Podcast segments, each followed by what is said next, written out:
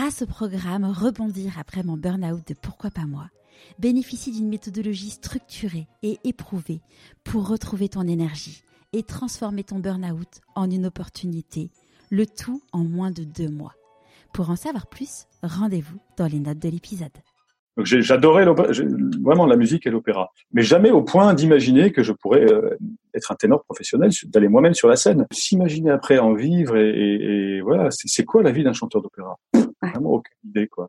Et que ça se révèle au Burundi, c'est quand même un truc, un scénario euh, tout à fait improbable. Hein. Le corps ne ment jamais. Le corps, alors que le mental, il peut, il peut chercher des, euh, des solutions, du, le, le, déni, la fuite, euh, la création imaginaire, etc. Je perds ma voix et, je crois mourir parce que j'étais tellement identifié au ténor, j'existais finalement qu'à travers ça, un, peu solitaire. Le déclic, c'était tout d'un coup la prise de conscience dans ce studio parisien où je m'étais isolé.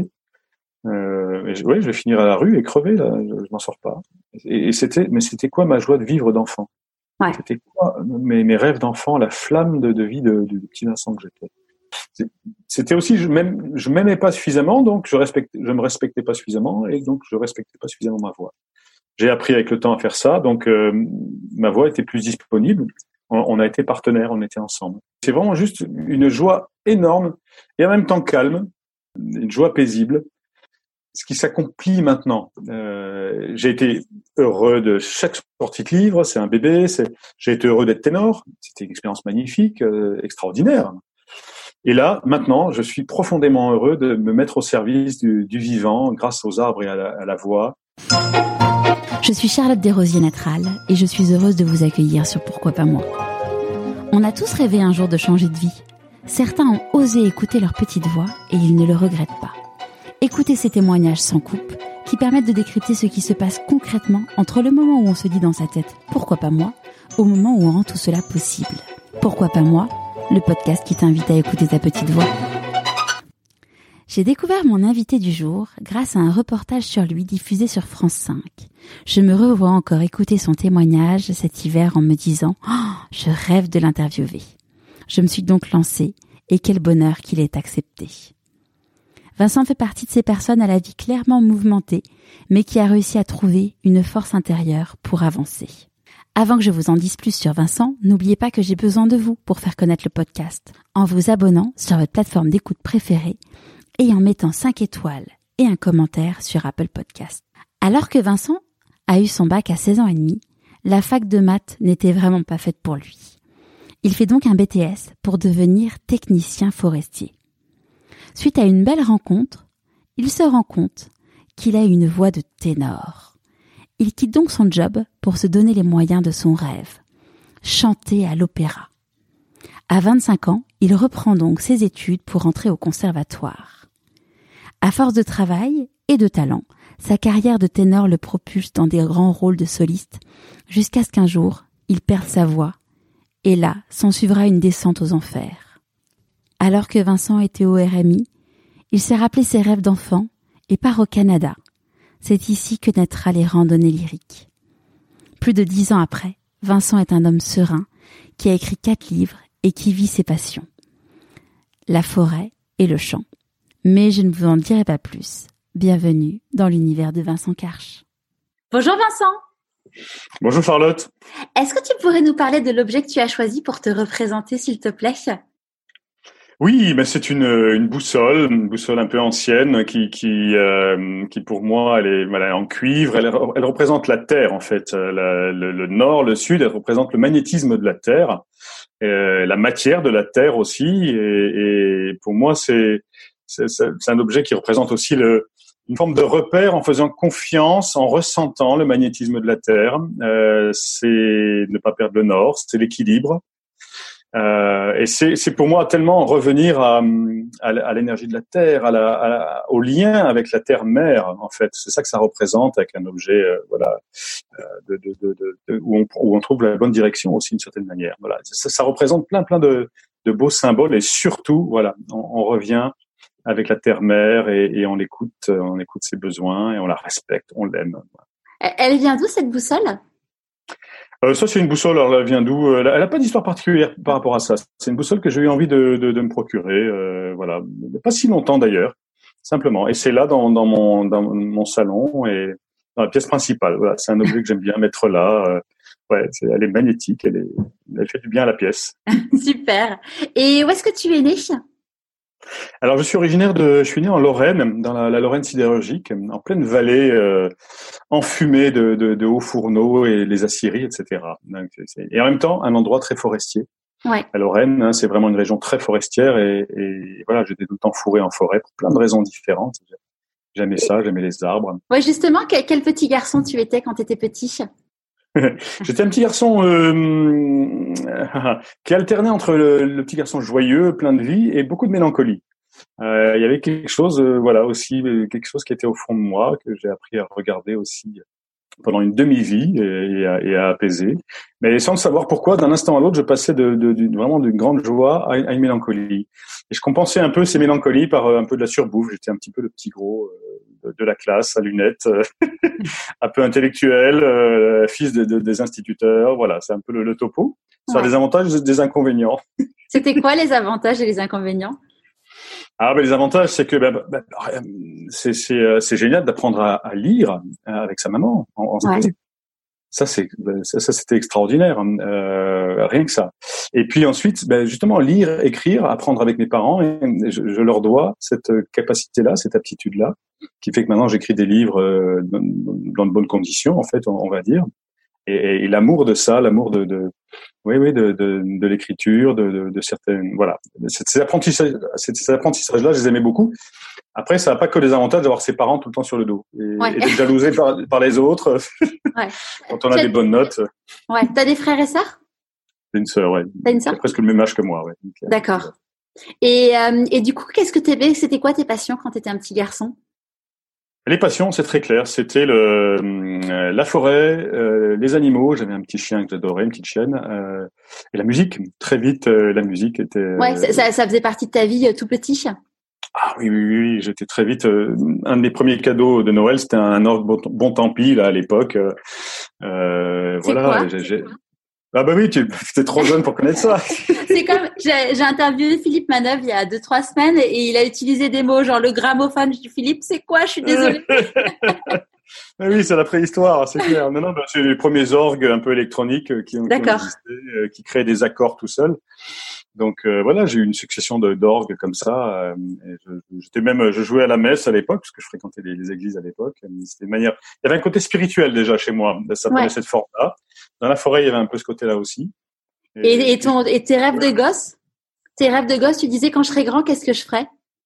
Les rêves de gosse, c'était hum, ouais, vétérinaire, forestier, euh, un, un, homme de nature qui la protège, qui l'aime. Ça, ça c'était très clair, très vite. Et, et puis je suis devenu forestier après quelques tergiversations pour répondre aux, aux, projections parentales. je suis revenu à, à comment dire, à, oui, à la, à la foresterie. Donc du coup, tu as, as, eu ton bac. Euh, il faut faire quel, il faut faire quel type d'études pour être forestier?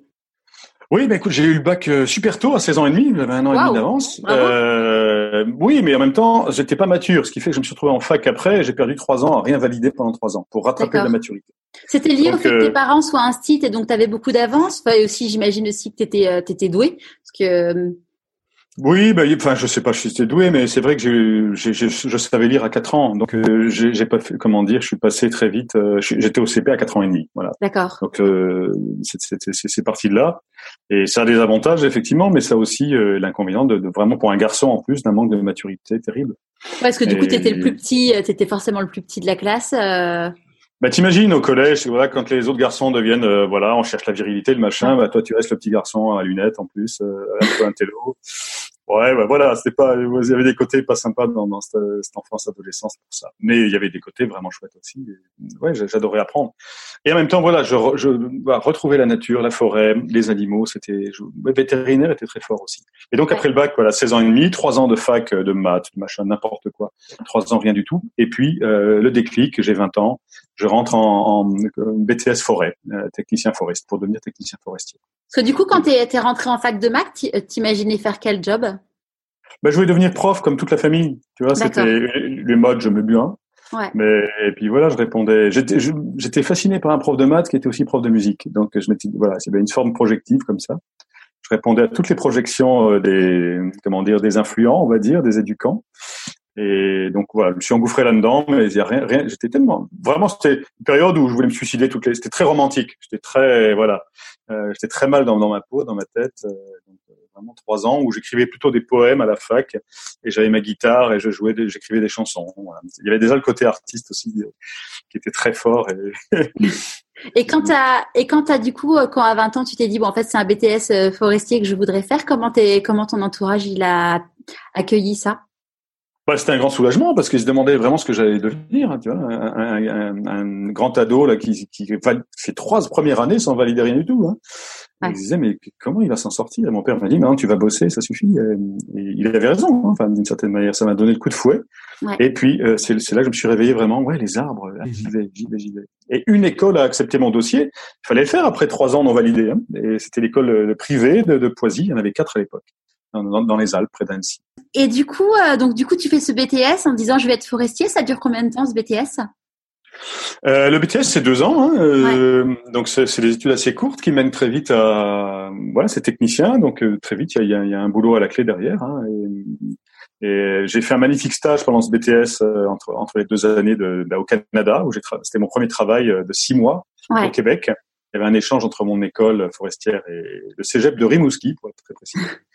Et donc me, me voilà à 20 ans en train d'aller de, six mois bosser au Canada, en Gaspésie, en, c'était extraordinaire. Le premier contact avec la terre amérindienne, j'avais envie de dire. Hein. J'ai découvert, j'ai découvert le Canada euh, à Noël, euh, Noël dernier. C'est, euh, j'ai adoré. Pour la première fois? Ouais, pour la première fois. Ouais, c'est, j'ai ma belle, la belle famille de mon frère qui vit là-bas et du coup, on s'est dit qu'on allait aller fêter Noël avec eux. Et ouais, on a, ah, on a, on a hâte de pouvoir y retourner quand tout ça se mhm. calmera. Ah carrément, oui, oui, c'est c'est une terre euh, fascinante euh, avec des rencontres, oui, très. Tu es resté assez longtemps pour. Euh, oh non, on n'est pas on n'est pas resté assez longtemps. On est resté on est resté quoi? On est resté cinq jours, je dirais. Et après, mhm. on est allé à New York parce que mon frère vit là-bas, donc comme ça, on a profité de montrer aux enfants là où leur oncle vivait et puis New York. Donc c'était enfin c'était top. Mais mais ouais, on a ouais. on a fait du chien de traîneau. On a trop mhm. envie d'y retourner quoi. Mm, ah oui, oui. T'as pu rencontrer des Amérindiens justement un petit peu? Non, non, non, non, non, ouais. Mais on y retournera. Oui. Ouais. Et euh, donc là, du coup, tu fais ton stage là-bas? Oui. Et euh, tu commences après un premier job, j'imagine? Euh, oui, c'est ça. Ben, je reviens. Ben, tu sais, à l'époque, c'est pareil, c'est la préhistoire. Les garçons devaient faire leur service militaire euh, après après leurs études. Donc, euh, pour moi, c'était hors de question. Hein. L'autorité, je la supportais pas. Et, pour moi, j'ai tout fait. J'ai mis un an au retour de, de, ces études et du Canada pour avoir un poste en coopération. Tu sais, en faire son service national, mais en faisant son métier. Mais c'est deux ans à la place d'un an, et voilà, c'est partir quelque part dans le monde. Ouais en faisant son métier. Et c'est ce qui s'est passé après un an où je me suis battu. Hein, je me suis fait, je suis allé voir des ministres et des machins. J'ai sonné à toutes les portes. T'avais, euh, avais du réseau ou tu y allais euh, entre guillemets au culot? Ah, j'y suis allé au culot. Hein. J'ai écrit des. À l'époque, la chance que j'ai eue, c'est que le, maire de Metz, qui s'appelait Jean-Marie Roche, était ministre. Et je, je, lui ai écrit un mot en lui disant, je, je vraiment, je suis, j'ai une motivation extrême pour aller n'importe où dans le monde, euh, me mettre au service, mais avec mon métier. Et, et, et l'armée ne m'intéresse pas. Et ce, mon père m'avait dit, mais qu'est-ce que tu, qu'est-ce que tu crois qu'il va t'aider là Il a autre chose à faire. Et vraiment, il m'a aidé euh, auprès directement du ministre de la coopération à l'époque, qui était un collègue à lui.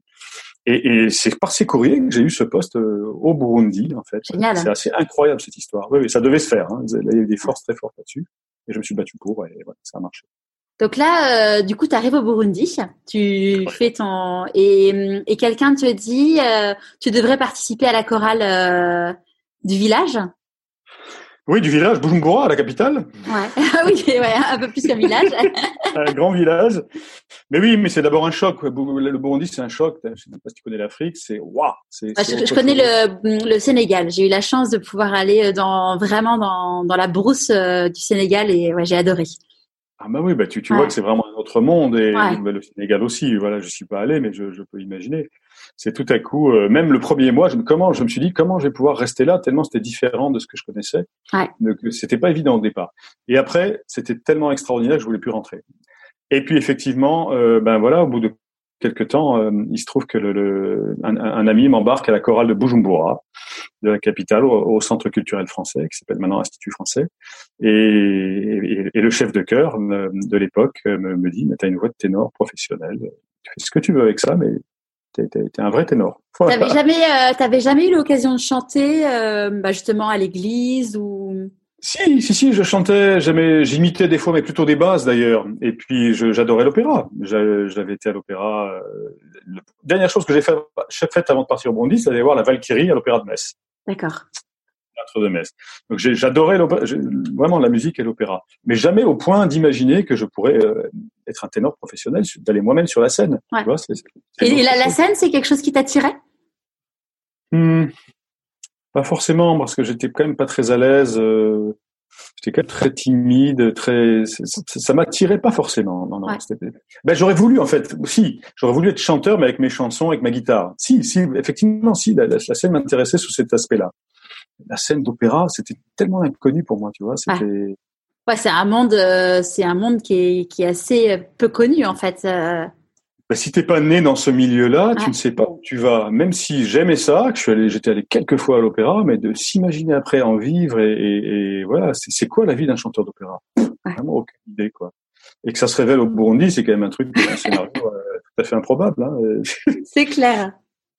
Mais voilà, ça s'est révélé là, et, et, je vis ma vie de, de, de, chanteur au Burundi, enfin de chanteur de forestier, pardon. Ouais. je suis en même temps prof de musique. Euh, ça, c'est extraordinaire aussi parce que je me retrouve à jouer au piano euh, comme je peux dans un bar à Bujumbura. Le directeur de l'école française est là. Il me dit, euh, ben, on n'a pas de prof de musique cette année. C'est quand même le, collège, hein, sixième, cinquième. On n'a pas de prof de musique cette année. ben, vous jouez super bien. Est-ce que vous n'avez pas envie de ben, d'être prof de musique pendant cette année Je lui dis oui, mais je suis technicien forestier, moi. J'ai jamais pris de cours quasiment. J'ai pris six mois de cours de, de solfège. Mais et, et, me voilà, en fait, j'accepte.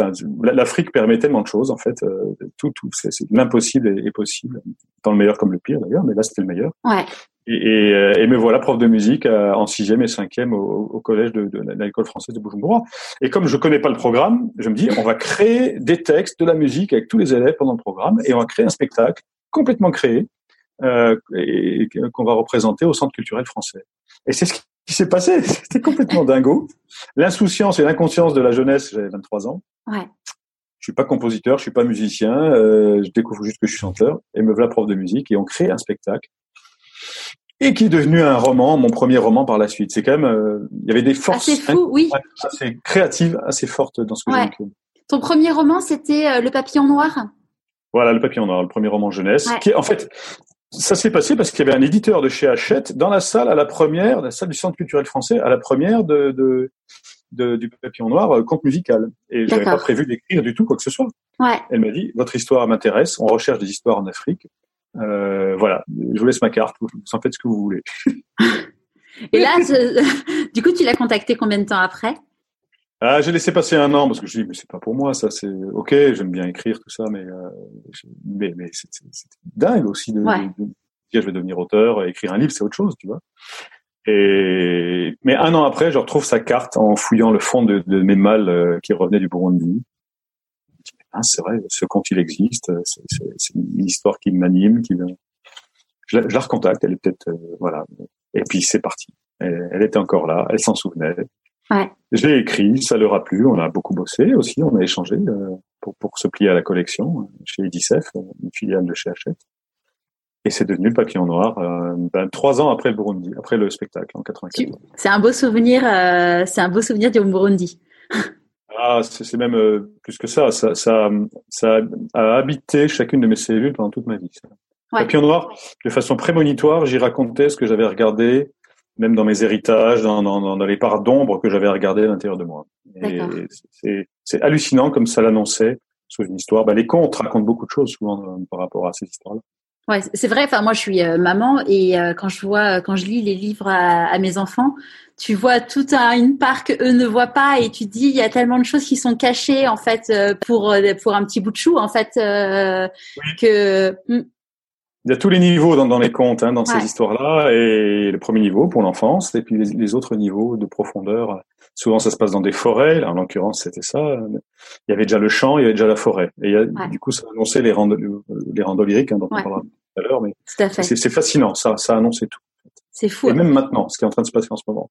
Parce que je je suis pas au courant de tout moi encore. J'ai hâte d'en savoir plus. donc là, du coup, tu rentres, tu rentres en France euh, pour continuer donc ton métier de forestier.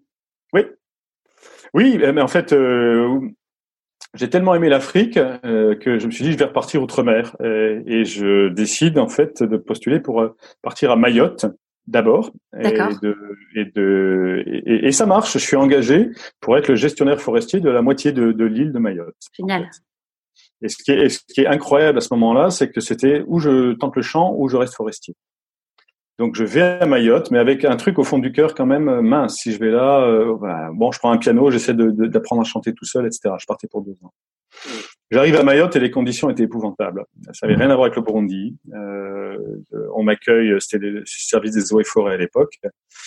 Il m'accueille dans une maison où ça fuit de partout. Euh, il me laisse pendant deux jours dans cette maison. Euh, il y a des, je retourne le, lit de la chambre, le matelas, parce que ça dessus pour le sécher. Et en dessous, il y a un scolopendre, euh, ben, je veux pas faire le Marseillais, hein, mais, mais de, de, de, ouais, de, de 40 cm, une sorte de mille pattes géant euh, sous le lit qui grouille. Il y avait les chaussettes sales de mon prédécesseur dans le frigo. Il y avait, c'était un moment assez étonnant et c'était comme la mousson. Il pleuvait, il pleuvait. Et le seul endroit sec, c'était un fauteuil dans lequel je me suis recroquevillé euh, pour dormir la première nuit. Et, et j'avais mis mes, mes, photos des Vosges, des forêts, des loups euh, sur les murs pour me rassurer. Et, et là, j'étais tellement mal. Euh, j'ai compris là à Mayotte que euh, je l'ai pas raconté souvent ça que si je restais là deux ans, c'était trop tard pour tenter l'aventure du chant, vu l'âge déjà que j'avais. Et c'était terrible. J'ai invoqué un prétexte tellement puissant. J'ai invoqué un prétexte, prétexte en disant ma grand-mère est morte, je sais plus un truc comme ça. Je dois rentrer, je peux pas rester. Et je suis, je suis parti. J'ai pris le premier avion. Ouais. Et c'est là-bas à Mayotte que j'ai pris la décision de devenir chanteur en fait, en, en réalité. Tu avais 25 et, ans? Ouais, c'est ça, j'avais 24 ou 25 ans, ouais, c'est ça. Et, et mais ça m'a coûté cher parce que j'ai dû rapatrier tous les bagages, euh, prendre un billet d'avion qui cette fois n'était pas payé. Euh, ouais. Ils m'ont fait la gueule, ils, ils m'ont dit tu nous mets dans une merde pas possible. On a mis longtemps pour trouver un candidat. Euh, je sais pas ce qu'ils sont devenus après, ils ont dû faire sans moi. C'était, c'était. J'aimerais bien y retourner un jour d'ailleurs pour, euh, parler avec eux. Ouais, pour, bah, je sais pas s'ils existent encore. Tu sais, c'était il y a 30 ans, enfin, il y a presque 30 ans cette histoire. Bah, non, 25 ans. et, et, et, voilà, et c'est là à Mayotte que j'ai décidé de. de bah, je suis revenu en France, je suis devenu forestier à Carcassonne, ouais. et en même temps, je prenais des cours de chant euh, à Toulouse, euh, les premiers cours de chant. Et voilà, c'est là que ça s'est décidé. Et je suis resté deux ans forestier encore. D'accord. Euh, c'était vraiment, c'était chouette, hein, technicien forestier dans l'Aude. Euh, et puis, euh, les cours de chant ont, ont, fait évoluer la chose et m'ont montré que vraiment j'avais un, un, un, vrai talent, un, un, un vrai potentiel. Ouais. Donc, euh, il fallait aller au conservatoire tant que j'avais encore l'âge. C'était limite. Ouais. Hein. Parce que c'est quel âge l'âge limite pour faire le conservatoire? Conservatoire, c'est souvent, euh, ben, ben, dans le champ, ça peut être encore assez tard, 25, 26, 28 ans, euh, quand on a un homme en plus. Les femmes, c'est plus tôt. Mais, mais voilà, c'est tard. Il faut, faut pas tarder. Hein. Parce que c'est une, une, sélection qui se fait comme ça. Après, tu, c'est des autres systèmes. Quand tu vas apprendre la musique, euh, on va dans d'autres systèmes. C'est plus le système des conservatoires. Il faut que ça aille très vite, pour que ça décolle très vite, pour coller au système après, tu vois, de, de, de, de soliste, etc. Toujours les, les concours, cases. Ouais. Les cases, voilà, les concours ouais. internationaux, c'est rarement au-delà au, au, au, de 30 ans. Et comme il faut 6 ans, 10 ans pour former une voix, tu vois, ouais. moi je l'ai fait en 3 ans en accéléré euh, euh, pour rattraper le temps perdu et quand même pouvoir faire des concours internationaux. D'accord. Euh, ce qui a fait que les bases n'étaient pas assez, comment dire, consolidées. Ça, ça, a eu des implications pour, pour la suite. Et du coup, là, quand donc tu as été à Nice, je crois, pour faire ton conservatoire? Oui, un an à Montpellier et puis ensuite à Nice. Oui, et là, comment t'as fait un... financièrement? Parce que du coup, tu étais à temps plein au conservatoire. Tu as, dû, as repris tes, tes, tes, études alors que tu bossais? Oui, ben, j'ai eu la chance qu'à l'époque existait le système Pôle Emploi déjà et que ouais. c'était fin de contrat avec euh, le centre de la région forestière. Euh, donc j'ai pu vivre pendant deux ans, euh, voilà, de cette manière-là. Très vite, j'ai fait des, en même temps que je donne, comment dire, je prenais des cours de chant, etc., que je me formais. Très vite, je suis allé euh, euh faire de la figuration euh, sur la scène de l'Opéra de Nice, de Monte Carlo, etc. Et, et, au bout de trois ans, très finalement, j'ai eu mon prix de chant et j'ai pu rentrer dans les chœurs de l'Opéra Monte Carlo parce que j'avais eu le lien par la figuration et qu'ils ont entendu que j'avais une bonne voix. Et, et donc, là, c'était la voie royale de, de rentrer à. Ben, c'était en 96. Euh, ben voilà, j'avais 29 ans. Euh, je suis rentré à, dans les chœurs de l'Opéra de Monte Carlo. Tout de suite, première scène avec Placido Domingo, euh, le, le, le, grand ténor. Euh, voilà, première vie scène professionnelle. Ça c'est hyper intéressant parce que souvent euh, on, on, imagine qu'on est propulsé euh, directement sur scène avec des grands rôles, mais on en parlait avec euh, Laurent Régarès qui est qui est assez connu sous son nom Chicandier, qui était qui était notaire et qui maintenant est un grand humoriste. Et, mm-hmm. et, il disait bah lui il a commencé entre guillemets petit à faire des petites choses et, mm-hmm. et comme il disait si on attend qu'on vienne nous chercher chez nous, enfin il faut sortir, il faut essayer, puis en effet être figurant, faire des choses, mais se donner les moyens de se faire connaître. Euh, pour qu'après, bah, ça puisse euh, semer des petites graines. Oui, oui, oui, c'est, c'est, c'est être présent déjà dans le milieu. Moi, d'être figurant, ça m'a permis de connaître le milieu, de voir la réalité des chanteurs, de voir le niveau qui est demandé, d'exigence, de les sacrifices que ça demandait, etc. Et puis d'être dans la place, du coup, de se faire connaître. Ouais. C'est, c'est vraiment, en fait, quand tout d'un coup, j'ai chanté dans les couloirs de, de, d'un spectacle euh, un peu comme ça, je me suis amusé avec les ténors du chœur, que le chef de chœur m'a entendu, mais il dit, tu viens auditionner, toi, t'as vite fait, hein. Et, et c'est vraiment comme ça que ça s'est fait, quoi. Ça m'a attiré vers ça. Et, et, Monte Carlo, c'est quand même un magnifique euh, cœur de, de, premier plan. C'était une chance extraordinaire de, de, de, débuter comme ça, en tout cas. C'est, ouais. J'ai eu beaucoup de chance aussi. Après, il y, a, ouais, y, a, y, a du, y a du travail aussi. Il y a du travail et puis être présent, voilà, accepter les, les, petits boulots. Là, en l'occurrence, c'était la figuration. Être présent, voilà, profondément, euh, et montrer qu'on aime, euh, voilà, ce milieu, ce, ce monde, le chant, et, et les choses, si ça doit se faire, ça, ça se fait. Ouais. Et donc là, du coup, tu donc tu t'es, diplômé de du conservatoire, tu es embauché à Monte Carlo, ta carrière internationale commence, euh, enfin ça, ça cartonne. Bah, ça prend non, ça prend du temps. Je suis encore dans les chœurs. Je, je, fais, des, je commence à faire des concours à ce moment-là, à, à, me présenter à des concours, et puis je gagne des, des prix. Je vais en demi-finale, petit à petit en finale, et je gagne des prix et des, des, et puis des premiers rôles de petits rôles de soliste. Un petit rôle de soliste dans Lohengrin de Wagner euh, à l'Opéra de Nice. C'est mon tout premier en 97. Parce que ça sert à quoi les Moi, je suis euh, très loin de cet univers. Ça sert à quoi du coup les concours? Ben, c'est comme ça que tu te fais connaître et surtout que tu les prix souvent, ben, c'est une bourse, ça te permet de tenir financièrement, de continuer à étudier et tu te fais connaître des agents artistiques, des impresarios. Euh, okay. on appelle ça les agents dans le monde de l'opéra. Et moi, il se trouve que j'ai pas gagné un concours, mais je suis allé en finale, à, en phase finale à, à Vienne, au concours du Belvédère, qui était un des, plus importants concours au monde. Et là, deux agents me filent leur carte, me donnent leur carte de, de visite. Et c'est comme ça que je me retrouve avec deux agents en Autriche euh, et que je débute. Euh, c'est en Autriche que j'ai eu la, les, les, les, plus grands rôles grâce à ce concours à Vienne et à ces agents qui m'ont propulsé euh, euh bah, au premier plan. Là, et époque, à cette époque-là, tu, tu, tu, tu t'hallucinais complètement, j'imagine? J'hallucinais et en même temps, oui, je m'émerveillais de chaque étape. Et en même temps, ça s'est fait en quelques années. C'était chaque étape, voilà, se faisait, se digérait. Et j'avais une part de peut-être d'ego aussi qui pouvait trouver ça normal. il y avait un truc à travailler là-dessus. Je, je, crois que je m'émerveillais pas assez de la grâce qui m'était accordée. Euh, ouais. Il y avait un moment donné, quand tu es dedans, et que tout marche, T'as un petit quelque chose en toi qui te dit ouais c'est dû, je bosse, euh, c'est normal. C'est quand même à chaque fois une grâce. Euh, je l'ai su par la suite. et au bout du coup, au bout de combien de temps entre le moment où tu as fini le conservatoire de Nice et le moment où tu as été euh, as été contacté par ces deux agents à Vienne, il s'est écoulé combien de temps?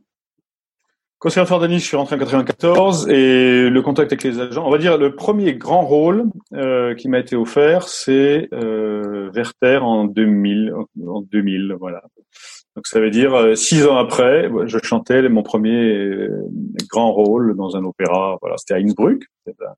C'est pas encore les grands théâtres, mais c'était voilà une belle maison d'opéra en, en, Autriche, une maison de ah. tradition musicale et un rôle extraordinaire. Tous les ténors rêvent de chanter, chanter Werther. Donc moi, ça m'a été donné en, en, le premier premier plan, c'est Werther.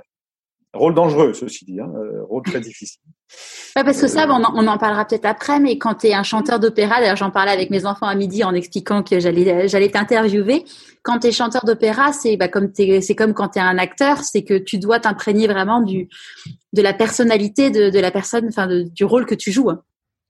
Mais oui, euh, en même temps, t'imprégner, euh, l'incarner, mais sans te prendre pour lui, euh, en, en, gardant une forme de distance, c'est-à-dire ne pas pleurer quand ton rôle pleure.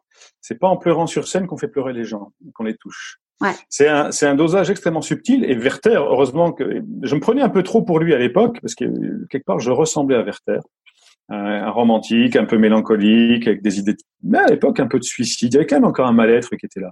Il y avait encore un travail, beaucoup de travail à faire intérieurement. Et donc Werther, j'ai eu les meilleures critiques euh, possibles sur un rôle comme ça parce que j'étais très proche de ce qu'il représentait. Et Werther, il se suicide justement euh, pendant 25 minutes à la fin de l'opéra. ce qui fait, alors c'est une grande chance pour moi parce que ça, ça, m'a peut-être évité de le faire dans la vraie vie puisque je le faisais sur scène. Ouais. C'est peut-être étrange, hein c'était ma thérapie de chanter Werther. Parce que du coup, euh, T'as, jamais été à, cette époque-là, t'avais pas été accompagné justement. Tu disais bah, que tu avais euh, des périodes où tu étais un peu, euh, en effet, euh, avec des ups et des downs. on t'avait jamais aidé psychologiquement pour gérer ça à, ce, enfin, à cette époque-là? C'était le moment où ça commençait. Je commençais à aller à travailler avec des personnes ressources, hein, des, psychothérapeutes. il y avait, c'était en même temps. Voilà. Le travail n'était pas encore accompli. Vraiment, il y avait un, bel enjeu de, de, ouais, de, de rencontre intérieure et de transformation de, de part d'ombre, de part d'héritage, euh, qui, qui, était à regarder. Et ça a pris quand même presque, pas jusqu'à maintenant, mais voilà, oui, oui, le, gros, euh, c'est une demi-vie de, de, travail et de, et de, rencontres avec soi intérieurement. Et, et, ça se manifestait comme ça à l'époque, euh, un peu inconsciemment. J'avais pas la conscience que j'ai maintenant, qui continue à grandir. Et, et, donc voilà, je faisais que ce que je pouvais. Des fois, je tombais sur scène, même ça m'arrivait de tomber dans les pommes pendant ah en plein spectacle. Mais du coup, lié à tout ce que tu vivais ou Lié à hum, une espèce de poids qui était encore un peu, qui faisait à l'intérieur de moi, qui n'était pas apaisé et que j'avais pas identifié, mais qui et voilà et qui j'avais toujours une sorte d'épée de Damoclès. Quand j'entrais en scène, il y avait une forme de d'excitation, de joie de chanter et de danger. Euh, D'accord. Il y a des soirs, je rentrais sur scène pour chanter Werther ou d'autres rôles. Mhm. Je me demandais mais comment je vais aller au bout? Comment je vais faire pour euh, pour avoir l'énergie d'aller au bout de ce rôle et de tout ce qu'il y a à chanter. Et c'était un peu au petit bonheur la chance à l'époque. Ça passait souvent. Hein. Euh, j'avais, j'étais aidé, euh, mais, mais, certaines fois, ça, ça, ça passait pas. Et vraiment, je, je tombais. Ça m'arrivait. Ah, c'est fou, c'est fou comme enfin, j'en parle souvent dans le podcast parce que euh, moi j'ai fait un burn-out l'été dernier, donc mon corps m'a parlé et m'a dit euh, m'a dit qu'il fallait que j'arrête. Et c'est hmm. fou de voir comme le corps peut nous parler euh, à tous de façon différente pour nous dire là t'es pas aligné avec qui tu es, donc stop en fait, tu tu veux, enfin quand tu veux hmm. pas écouter ta tête, c'est ton corps qui te parle quoi. Mais et je dirais même plus, le, le, le corps ne ment jamais. Le corps, alors que le mental, il peut, il peut chercher des, euh, des solutions, du, le, le, déni, la fuite, euh, la création imaginaire, etc. Donc le mental, il n'est pas forcément toujours fiable s'il n'est pas accordé à, l'énergie du corps. Pour moi, ça, je l'ai appris vraiment. Il peut te faire partir loin dans des illusions le mental. Alors que le corps, c'est un indicateur fiable. Et là, il va pas mentir, il n'a pas de. Il n'a pas d'intérêt, quoi. Ouais. Ben oui, c'est même pas. Il est donc euh, il exprime quelque chose de profond en soi qui se manifeste. Ouais. Et donc c'est des, des grands cadeaux hein, quand on se fait des burn-out. Hein. On ne sait pas tout de suite. ouais, non, mais c'est marrant que tu dises ça parce que il y a une personne que je devais interviewer euh, en mois de mars, mais avec euh, elle est canadienne, donc elle n'est pas venue en France. Elle s'appelle Christine Michaud. C'est euh, c'est une. Oui tu connais Christine? Bah, En plus, elle est canadienne. Oui, on s'est parlé au téléphone. Je vais faire une émission avec elle. Ça s'est pas fait, mais on s'est parlé au téléphone. Et, Christine, elle appelle ça des cadeaux mal emballés de la vie. Et, euh, et clairement, enfin d'ailleurs c'est euh, ma coach qui m'a dit en fait tu as eu de la chance de pas avoir un cancer en fait et c'est clair que j'ai eu de la chance. Tu te dis bah ouais c'est c'est c'est un signal qui est fort, qui qui qui, est pas très agréable, mais au moins euh, au moins aujourd'hui je suis là, je suis en face de toi et et, et c'est chouette. Enfin et c'est extraordinaire. Alors c'est vrai qu'on peut en mourir. Il y a des gens euh, qui, qui n'arrivent pas à surmonter des choses, euh, qui n'arrivent pas à regarder des choses, parce que c'est voilà, il y, a, pas. Mais euh, ça, ça peut être vraiment un grand cadeau. Et même des gens. Moi, je connais une personne très proche qui a eu un cancer il y a trois ans. Maintenant, elle remercie le fait d'avoir eu un cancer. Ouais. Elle s'en est sortie. Elle a conscientisé énormément de choses par, par rapport à ce cheminement qui lui a été offert à ce moment-là. Elle a été face à la mort, donc elle s'est réveillée par rapport à cette réalité. Et elle en a fait une force. Et maintenant, elle, elle vit chaque jour comme une grâce, comme un bonus, comme une grâce et ça l'a métamorphosé.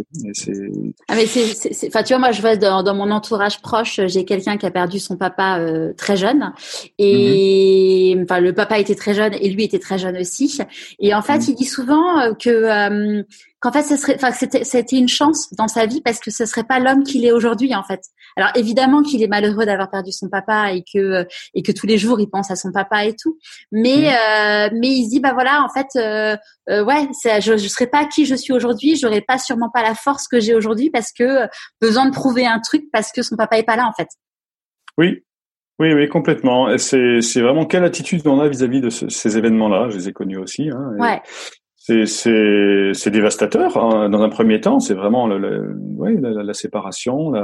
Mais très vite, on, on peut réagir et en, voyant la richesse de ce qui est offert là, déjà de ce qu'on a vécu avec, ceux qui sont partis. Et c'est toujours là, ça, on ne perd pas. Ouais. On perd la proximité, ça c'est le plus dur, mais on, ne perd pas l'amour qui a été donné. Et même d'ailleurs, les choses qui ont été données, qui sont pas euh, extraordinaires, euh, les, les pardons, ça fait partie de, de, notre chemin. Je crois vraiment qu'on est là pour euh, pour savourer ce qui est offert et qui est lumineux et pour transformer ce qui est offert et qui est plus ombragé. Ouais. Et euh, sur toi justement, euh, tu as perdu tes deux parents en, trois ans, euh, en trois ans, je crois. Oui, oui, oui, c'est ça, un peu plus de trois ans et. Enfin voilà, assez proche. Et ça, c'est du coup, c'était à l'époque où tu étais un grand ténor et que tu parcourais le monde? Oui, oui, c'était voilà 90, 97, 2000, 2001. Euh, oui, oui, c'était ben, c'est extraordinaire parce que le, en fait même mon premier rôle de soliste, comme je t'ai dit tout à l'heure, c'était Lohengrin à l'Opéra de Nice. Mon père est mort le lendemain de la première. C'est comme s'il avait attendu de, de, de, voir que je, je suis soliste. Il est mort le voilà, j'ai la première le soir euh, et, et, il meurt le lendemain matin. Donc ma vie de chanteur a été quand même jalonnée par ça. Ensuite, ma mère, ma mère est morte trois ans et demi après. Euh, en 2001, mais juste après les tours du 11 septembre, le lendemain. Euh, c'était le 11 septembre 2001, elle est morte la nuit du 12 au 13. C'était synchronisé à ça, et j'étais en plein dans, en train de chanter dans, dans, dans Othello à l'opéra de d'Anvers, d'Anvers en Belgique. Ouais. Et voilà, c'était le début de ma, le début de ma vie de chanteur et, et en synchronicité avec le départ de mes parents. C'est très, très net. Donc il y avait toujours un peu cette, ce lien dans, dans la vie de chanteur qui a pesé aussi à ce moment-là. Et donc j'ai tenu un certain temps. Et en 2003, euh, je craque complètement. C'est là que je, je, je, perds ma voix. En tout cas, à la fin d'une soirée de, c'est drôle, euh, d'Orphée aux enfers. Et je chantais Orphée évidemment. Ouais. donc euh, voilà, c'était vraiment un enfer. Là, je, je perds ma voix en fin d'une représentation d'Orphée. Et, euh, et donc je dois mimer les, les, pendant les représentations suivantes, pendant que quelqu'un d'autre chante euh, dans la fosse d'orchestre. C'était des moments euh, assez étonnants. Et puis après, voilà, j'ai arrêté. Sachant que là, du coup, euh, j'ai entendu, parce que tu as fait un TEDx où tu racontais que euh, c'était un rôle que tu ne voulais pas faire, euh, mais que tu ne savais pas dire non. Donc du coup, tu l'as fait quand même. Oui, alors c'était pas le rôle d'Orphée, c'était le rôle de Péléas. D'accord. en, même temps, je répétais pour Péléas. Okay. tu vois, c'était aussi un surmenage vocal dans, dans l'histoire. Hein. Ouais. Je, je, répétais l'après-midi dans, dans Péléas de Péléas et Mélisande de Debussy, et le soir, je chantais Orphée, qui sont des rôles mais diamétralement opposés en termes de voix. Donc je ne pouvais que me fatiguer la voix. Euh, Orphée, c'est un rôle très assez aigu, comme ça, assez léger. Et puis Péléas, c'est presque un rôle de baryton, euh, un rôle très grave pour un ténor. Ouais. Donc euh, déjà ça, c'était un peu une folie de faire les deux en même temps. Et puis effectivement, c'était quatre jours avant la première de Péléas. Ce rôle, je ne voulais pas le, je le sentais pas. Il était lourd vocalement et psychologiquement et, la, mise en scène sur laquelle on travaillait a accentué encore plus le poids de, la pression psychologique sur ce rôle. Et, mais ça correspondait en plus à ce que j'avais à regarder dans, dans, dans l'histoire, euh, dans mon histoire familiale, etc. Donc c'était fascinant. Il n'empêche que je perds ma voix euh, dans ce moment-là et, et, je crois mourir parce que j'étais tellement identifié au ténor, j'existais finalement qu'à travers ça un peu solitaire. Parce que justement, tu avais quel entourage comme tu passais ta vie euh, sur les routes euh, T'avais été en couple ou tu avais une vie de non. C'était j'ai une grande vie de célibataire, hein, vraiment, c'est aussi lié à ces, à ces choses que j'avais regardées. Donc, c'est une grande vie de solitude. Ce qui a les avantages de, de, permettre de vraiment aller rencontrer des choses à transformer en soi. on, on, se fréquente beaucoup. Et aussi pour, pour permettre les transformations intérieures. Donc, ça, ça aussi, euh, c'est aussi une grande richesse. Euh, je l'ai pas toujours dit non plus. Mais euh, maintenant, je me rends compte que ben si, c'est ce qui m'a permis d'avancer à vitesse grand V, enfin à vitesse grand, v, en tout cas, à faire ce que j'avais à, à apaiser en moi. Ouais. Et, et euh, donc donc c'est ça effectivement une vie de solitude. J'étais quand même entouré d'amis. C'était les voyages, mais en même temps j'étais quand même ténor soliste euh, officiel euh, et, et, attitré de l'opéra de Bâle.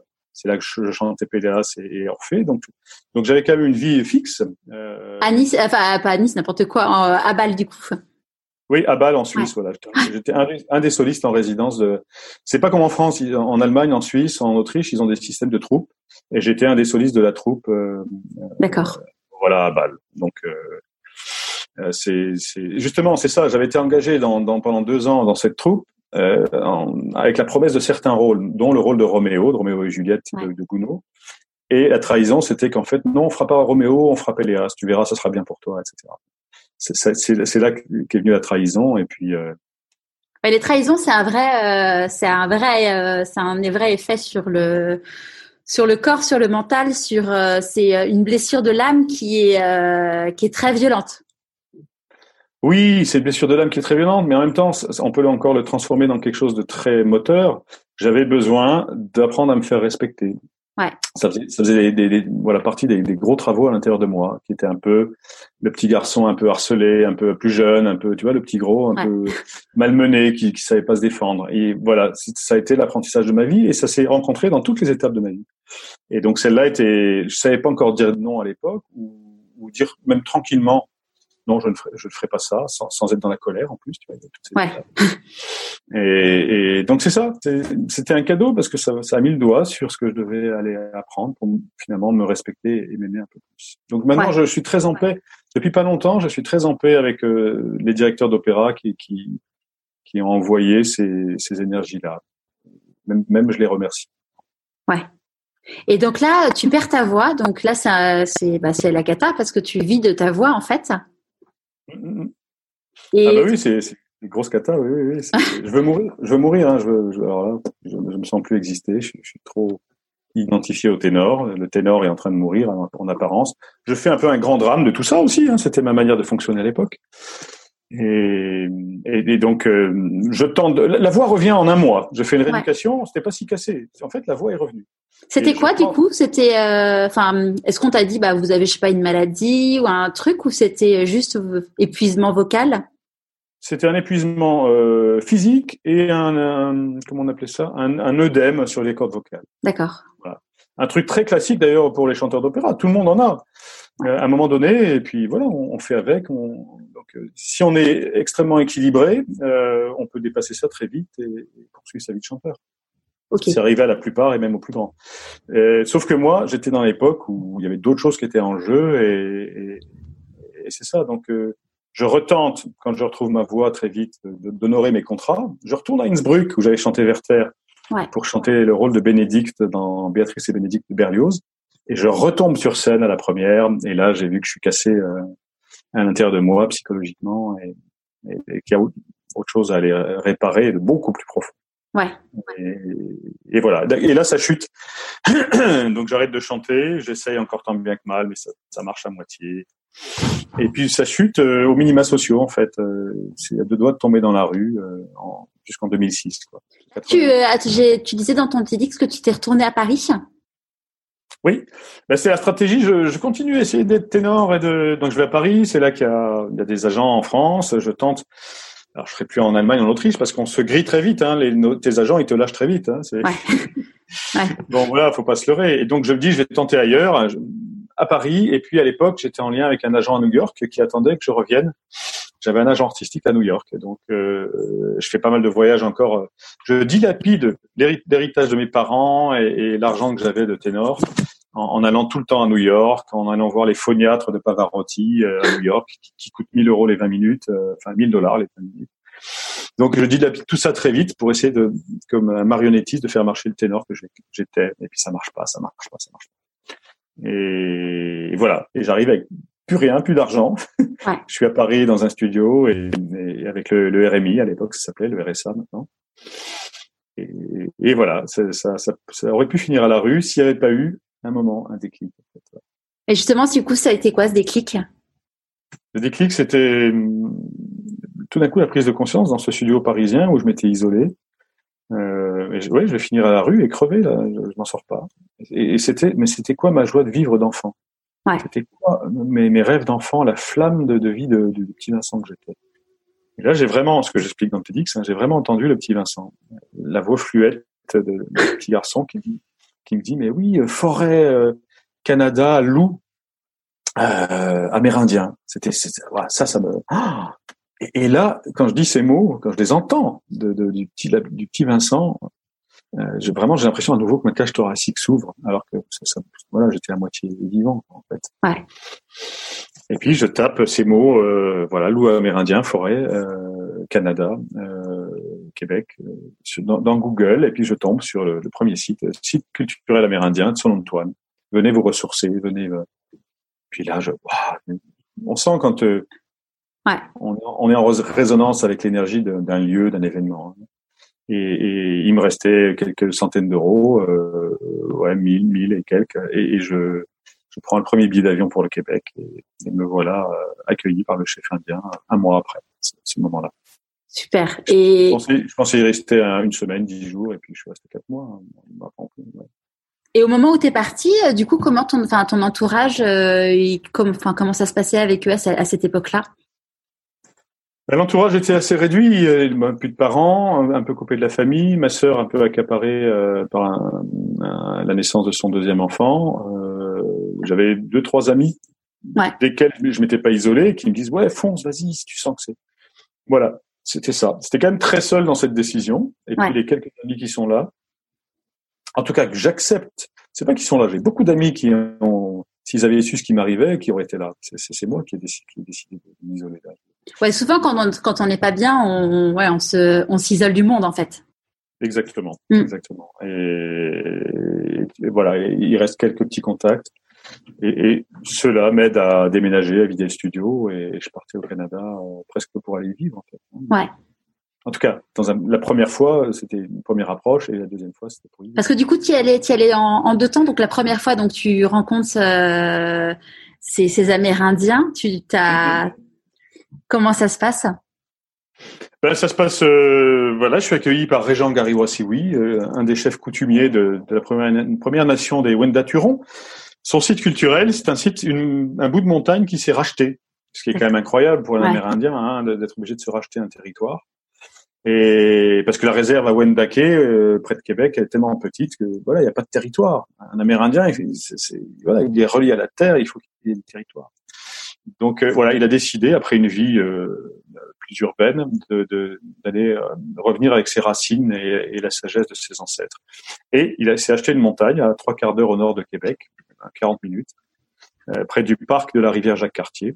Donc un magnifique endroit euh, vallonné qui ressemble un peu au Vosges. Donc moi ça me ça me régale, mais en plus sauvage. Il y a des loups qu'on entend le soir chanter, il y a des, des ours qui passent. C'est- marrant parce que tu parles souvent des loups, alors que hum, en général, les, les loups, ça fait flipper les gens.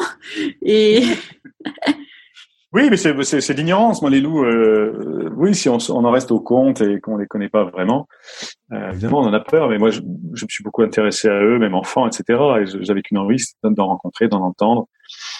Euh, en- au, au Canada, il y a quasiment, il y a, il y a jamais de mort par les loups. Euh, en Europe, il y en a eu parce que les loups avaient la rage à une, à une certaine époque et que ça les rendait fous furieux en, en période de- hivernale. Mais le loup a peur de l'homme et n'est absolument pas un danger pour l'homme euh, en temps normal. C'est un équilibre, une nature euh, équilibrée comme au Canada. Il n'y a pas d'histoire de, de, de mort euh, de- par le loup euh, au Canada. Voilà. Et donc euh, le loup, non, pour moi, c'est c'est un animal que je voulais rencontrer d'une manière ou d'une autre et, et- et d'arriver chez les Amérindiens. Voilà, pour les Amérindiens, il n'y a aucun animal qui est dangereux. Ils sont tous de la grâce de la création, euh, le grand tout. hein. Ouais, il y a un vrai respect euh, de, de l'environnement. c'est un vrai respect de l'environnement. Quand on croisait un serpent euh, avec Régent, le chef indien, il me disait Oh, t'es chanceux de croiser un serpent. C'est un être merveilleux, il t'annonce ça, etc. Enfin, Ah, c'est fou. euh, Il n'y a aucun animal mauvais comme chez nous ou affublé de, de, de culpabilité, de jugement, etc. Ouais. Et donc quand j'arrive chez, chez, chez Régent, je, je, je sens que je vais rencontrer un- autre regard, une autre culture, un autre regard sur le monde et sur, sur la spiritualité même, sur le divin, une spiritualité incarnée. Ouais. Et même au-delà de ça, euh, c'est c'est- j'arrive, il fait moins 15 degrés, c'est en plein hiver, Il y a, il y a des, des, des, montagnes de neige au, au bord des routes, euh, comme en, en, montagne chez nous. Et, et malgré ça, je sors de sa voiture. Il était venu me chercher à Québec, et je suis enveloppé par à la fois le chant de ces chiens loups. Il a une meute de chiens justement de, de traîneaux, mais en moitié sauvage, des skis, des malamoutes. Et puis le, les effluves des résineux, euh, les épinettes, les sapins, les, qui sont là autour. Même en hiver, c'était, je me sens enveloppé par la, par le vivant, en fait, par la voix du vivant et l'odeur du vivant. Et, et, là, je savais, et ça m'a, j'avais des larmes qui coulaient, qui gelaient tout de suite euh, sur la joue.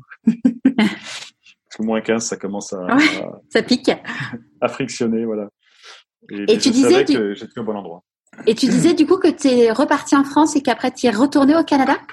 Oui, c'est ça. Il y a eu une première étape, mais je suis revenu très vite. En fait, euh, je, je suis resté. Le temps de déménager, j'imagine? Oui, mais ça a duré vraiment quelques quelques jours, quelques même pas plusieurs semaines. Euh, c'était vraiment la décision a été reprise et, et, et je suis je suis oui, la décision été J'étais tellement bien là-bas, je voulais m'installer. J'avais regardé à, à, acheter un appartement euh, d'une manière ou d'une autre. Euh, des, des, des, amis m'aidaient, etc. Parce que j'allais dire financièrement à l'époque, euh, c'était pas ça. non, non, bah c'était pas ça du tout. Et, mais, mais j'ai travaillé un peu pour lui euh, chez, chez gens. Il me faisait rien payer de tous les rituels. Je l'ai aidé à monter les tipis. Des amis étaient prêts à m'aider. Euh, voilà, j'ai eu une rentrée d'argent qui est venue après, qui, qui m'a aidé aussi à envisager cette cette aventure-là. D'accord. Qui n'a pas abouti, mais, mais en tout cas, voilà, je reviens et puis je, je reste quatre mois dans la forêt d'abord avec, avec Régent Silly. Et donc là, euh, as, tu te retrouves, tu retrouves ta voix d'ailleurs? Bah, La voix, je te dis, elle était revenue bien avant encore. Ouais. Hein. La voix était là. Mais je retrouve la joie de vivre. Mm. Je retrouve la joie de vivre dans la nature. La voix s'est déployée beaucoup plus. Euh, elle était, elle s'est consolidée là-bas. Mais après plein d'étapes, hein, euh, je raconte ça dans, un, de mes livres, là, Un loup dans la gorge. Il y a eu plein d'étapes, même des étapes pas drôles non plus, chez, euh, pas confortables, on va dire, chez, sur le site amérindien. Dès que j'essayais de projeter sur lui une, attente en tant que victime d'une espèce de père de substitution, il me renvoyait vraiment. Moi, je fonctionne pas là-dedans. Il, était, il pouvait être dur par rapport à ça. Ouais. Et il avait raison. C'était pas m'aider que de, à ce moment-là, de d'être euh, finalement trop de répondre à cette attente là qui m'aurait pas fait grandir en tout cas. Parce que tu avais quel âge à cette époque-là? Alors moi j'avais euh, donc 2006 j'avais quand même 30 euh, 39 ans. Hein. D'accord. Un, ouais. un, grand petit garçon. et quand on perd, quand on perd ses, ses parents, euh, on se sent orphelin et petit garçon pendant. Enfin, moi je me suis senti orphelin, petit garçon pendant longtemps après. Ouais. Même à 40, euh, ouais, 40 ans. Et, et qu'est-ce qui a fait du coup que tu es rentré en France? Eh bien, c'était à un moment donné, il fallait quand même que ben, mon argent s'est vraiment amenuisé. J'ai vu que euh, comment dire, j'ai entamé un processus de comment on appelle ça, tu sais, de certificat de sélection pour euh, venir immigrer au Québec. Ouais. Euh, j'ai mis tout mon argent là-dedans, là, ce qui vraiment. Et puis euh, le processus a, duré, processus a duré tellement de temps que euh, bah, l'argent, il euh, y en avait plus et, et j'avais plus l'énergie ni, ni, les moyens de, de faire le bon. Euh, D'accord. C'était accepté au niveau du Québec et il y avait encore un an à attendre pour l'acceptation du, du, du, fédéral, du Canada. C'est un processus de plus de deux ans. Ouais, c'est très très long ouais, pour le Canada. Oui, oui. Et, mais c'était accepté pour le Québec. C'est fou, j'étais à la moitié du chemin. Ouais. Et, mais ça, ça ne s'est pas fait. Voilà, c'était pas ça qui devait se faire. Le, le, Québec devait être voilà le lieu où je, je, je devais retourner à plein de moments de ma vie. J'ai vécu trois ans en, en, bout de six mois comme ça. Ouais. Euh, euh, il y a plein d'étapes de, de, de, vie en tant que forestier, en tant que ben devoir me faire me réparer. Et puis ensuite j'ai chanté, c'est ça qui était chouette. Et j'ai fait les, lyriques. J'ai vécu des randos lyriques. Donc là tu rentres en France et tu, donc tu rentres dans les Vosges directement, je crois. Euh, Ou tu fais alors, un... je rentre, qu'est-ce que, où, parce que j'habitais en plein d'endroits. Je rentre pas tout. non, non, je rentre pas dans les Vosges quand je rentre du Québec. En 2007, je réussis le concours pour rentrer dans les chœurs d'Angers Nantes Opéra à Nantes. Ok. Et c'était ça, l'obligation de gagner à nouveau ma vie et, et, de refranchir toutes les étapes. Je me suis dit, j'ai envie de redevenir soliste, mais euh, je fais comme au début. Je rentre dans des chœurs comme Monte Carlo et je fais les petits rôles après et je repars en soliste. L'idée c'était ça. Pour l'ego, ça, ça n'a pas dû être simple à, à gérer, j'imagine. Ah non. non, non, non, non. Euh, deux ans dans les chœurs de l'Opéra de Nantes. Mais en même temps, il y avait euh, l'ego que ça titillait de temps en temps, euh, mais je me, je me disais non, je vais pas rester là longtemps, donc ça allait. Je me prépare juste, je me renforce. Et puis en même temps, il y avait un besoin de sécurité matérielle à l'époque. Il fallait que je regagne ma vie correctement. Et donc c'était une manière de gagner ma vie en chantant euh, dans une dans une belle sécurité. Donc c'était la sécurité que je recherchais. Et dès que j'ai eu à nouveau la, la force de, de, de, repartir en soliste, l'énergie, euh, qu'il en faut beaucoup, euh, ben voilà, deux ans après, je suis, j'ai retenté, euh, en reprenant contact justement avec euh, mes agents d'avant, certains qui voulaient, et puis les directeurs d'opéra, certains, et en faisant, en, auditionnant pas mal à, en Amérique. Et ça a, fait, ça a marché d'ailleurs à l'Opéra de Québec, c'est ça qui est extraordinaire. J'ai auditionné directement auprès du directeur, Grégoire Legendre, euh, à Québec, et qui, qui m'a engagé le mois après. Ça, c'est l'Amérique, c'est extraordinaire. Si tu plais, on va même pas savoir si, si, si tu as eu un problème euh, au milieu de ta vie. Euh, on t'engage. Parce, que, ça, pour le coup, ça, quand en France, ça a été un sujet, le fait que aies été, euh, tu, tu, sois arrêté entre guillemets dans ta carrière. Mm-hmm. Ah oui, oui. Mais en France, on m'a déjà jamais offert un rôle de un, rôle de premier plan, jamais, jamais. En France, c'était des chœurs ou des ou des petits rôles, mais surtout des chœurs. Parce que j'ai aussi travaillé un peu avec Radio France, avec le chœur de Radio France euh, en pige.